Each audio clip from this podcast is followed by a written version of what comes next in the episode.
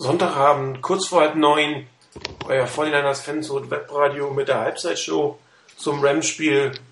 Ein doch sehr nüchternes Spiel, oder, ihr beiden, Chris?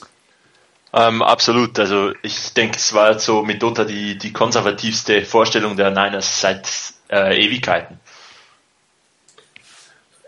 Geschuldet wahrscheinlich äh, einem Colin Kaepernick, der lange nicht mehr so aussieht wie im, im ersten Spiel, wo er gestartet ist gegen die Chicago Bears. Ähm, Rainer, was glaubst du, woran es liegen könnte? Na, zum einen werden die Gegner natürlich so langsam ein bisschen Filmmaterial von Kaepernick haben, hat man ja bei anderen Quarterbacks auch schon erlebt. Ähm, und zum anderen, vielleicht ist es auch einfach für ihn schwer, da zu spielen. Ähm, eventuell wegen der Lautstärke im Edward James Dome, wobei das vorhin ein schönes Buh vor allen Dingen gegen das eigene Team war. Ähm, vielleicht ist es auch der Gameplan, der nicht mehr zulässt und nicht mehr hergibt weil im Moment vermisse ich die Plays, wo ich jetzt sagen würde, okay, das ist jetzt gerechtfertigt, dass Kaepernick spielt, ähm, statt Alex Smith, weil das, was bisher gespielt wurde, könnte ich mir auch locker von Alex Smith vorstellen. Wobei der meiner Meinung nach besser ausgesehen hätte. Das ist nochmal ein anderes Thema. Es ging mir jetzt im Moment nur um die Plays an sich. Und das da war für mich noch nichts dabei, wo ich jetzt sage, das hätte man jetzt wirklich nur mit Kaepernick machen können. Also der Gameplay ist tatsächlich ein bisschen durchwachsen, um es mal so auszudrücken. Ähm, Slants, ja, relativ viele. Bis auf den von Crapley sind die auch angekommen. Aber ansonsten war der Ball einmal 16 Yards in Luft auf den, bei dem Pass auf Randy Moss. Kaum Yards after Catch. Doch sehr, sehr vorsichtiges äh, Play Calling. Und das, was ich irgendwann mal gesagt habe, ähm, es nützt dir nichts, wenn du dem Pass Rush ausweichen äh, ähm, kannst, wenn du am Ende nichts draus machen kannst. Dann ist es mir lieber, wenn bei, wie bei Alex Smith, dass du gar keinen Pass Rush hast. Da siehst du nämlich viel besser aus. Ja, ähm, ich, ich, ich denke auch, es waren am Anfang extrem viele Runs ähm, und bei den Pässen, es kamen die drei Slants, es kam der eine etwas tiefere Pass zu Randy Moss, ansonsten unglaublich viele Checkdowns und ähm, ja, auch jetzt am Ende noch diese zwei Sacks. Ähm, teilweise bei Kaepernick gefällt mir nicht, wenn er sich dann mal entschließt, aus der Pocket zu gehen, dann müsste er für mich noch ein Tick schneller die Entscheidung auch treffen oder konsequenter die Entscheidung treffen. Laufe ich mit dem Ball oder versuche ich noch was zu werfen? Aber irgendwie ist es immer so ein bisschen, läuft er jetzt? Es wäre wär ja das Feld offen. Was macht er jetzt genau? Und dann werden so gewisse First Downs, irgendwie das erste First Down, das er hatte, unglaublich knapp, ähm, aber man könnte es viel klarer haben. Er hat auch nicht wirklich ähm, die Offense nach vorne getragen. Also es gab ja eigentlich nur einen halben Drive, wenn man es so ausnimmt. Der Touchdown war ja ungefähr 40 Yards lang, also etwas über ein halbes Feld. Ansonsten die relativ guten Feldpositionen teilweise doch relativ kläglich vergeben. Der Mut, den er vor allen Dingen gegen die Bears gezeigt hat, ist heute irgendwie überhaupt nicht da, weil ich kann mir nicht vorstellen, dass alle Routen so gut gecovert sind, dass da überhaupt nichts mehr geht. Also das wundert mich schon ein Stück weit, muss ich sagen. Und es ist halt das dritte Spiel in der, in der Starting-Situation, das, was für einen Backup meiner Meinung nach äh, die Richtung zeigt, weil wir haben es dreimal gesagt, Filmmaterial ist genug da und man hat genug Scouting-Material und ähm, man hat, glaube ich, Schwächen in Colin Kaepernicks Spiel gefunden. Und das sehen wir jetzt gerade. Aber wir finden immer noch 7-0. Grund ist natürlich die andere Seite des Balles. Bis jetzt auch beim letzten äh, Two-Minute-Drive, wo es nicht ganz so gut aussieht, eine wirklich hervorragende Leistung der 49ers, oder? Absolut. Also ähm, die Defense sieht zumindest bisher, ein bisschen abgesehen von dem letzten äh, Drive der Rams, eigentlich wirklich sehr, sehr stark aus. Ähm, selbst mit nur drei Mann Pass Rush ähm, erlaubt man den Rams nicht viel. Das Laufspiel der Rams hat man ziemlich gut unter Kontrolle bisher. Also so muss, glaube ich, aber auch die Defense zwingend weiterspielen, denn ähm, irgendwie sehe ich noch nicht, dass die Offense so richtig ins Rollen kommt, auch wenn ich es mir wünschen würde. Ähm, was glaubt ihr denn, was, warum auf einmal die Fortinanders in der Lage ist, einen, einen Steven Jackson bei elf Yards für acht Carries zu halten, Chris? Doch etwas anders ausgesehen vor drei Wochen. Ja, es sind, es sind die Tackles, die wirklich besser, äh, besser da sind.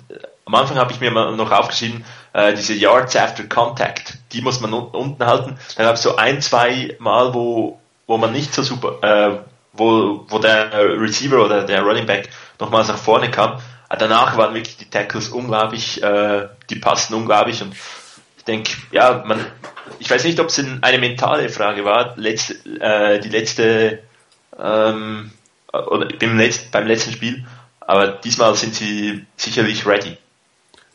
Und äh, sie müssen es. Ja, Rainer? Ja, ich denke auch gerade die, die Yards auf der Tackle, ähm, da geht, wenn ich das richtig jetzt beobachtet habe, nicht viel für die Rams.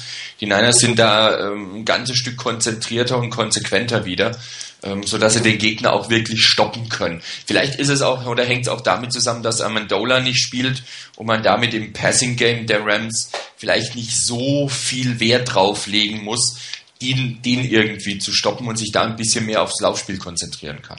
Wobei, ähm, wenn man wie im letzten Drive gesehen hatte, das kann dann auch noch ziemlich in die Hose gehen. Da war der ja, klar. nicht mehr so ganz da. Und ähm, ich, mich wundert, dass, dass ähm, Jeff Fischer da das Field Goal probiert hat, egal wie gut der Kicker ist.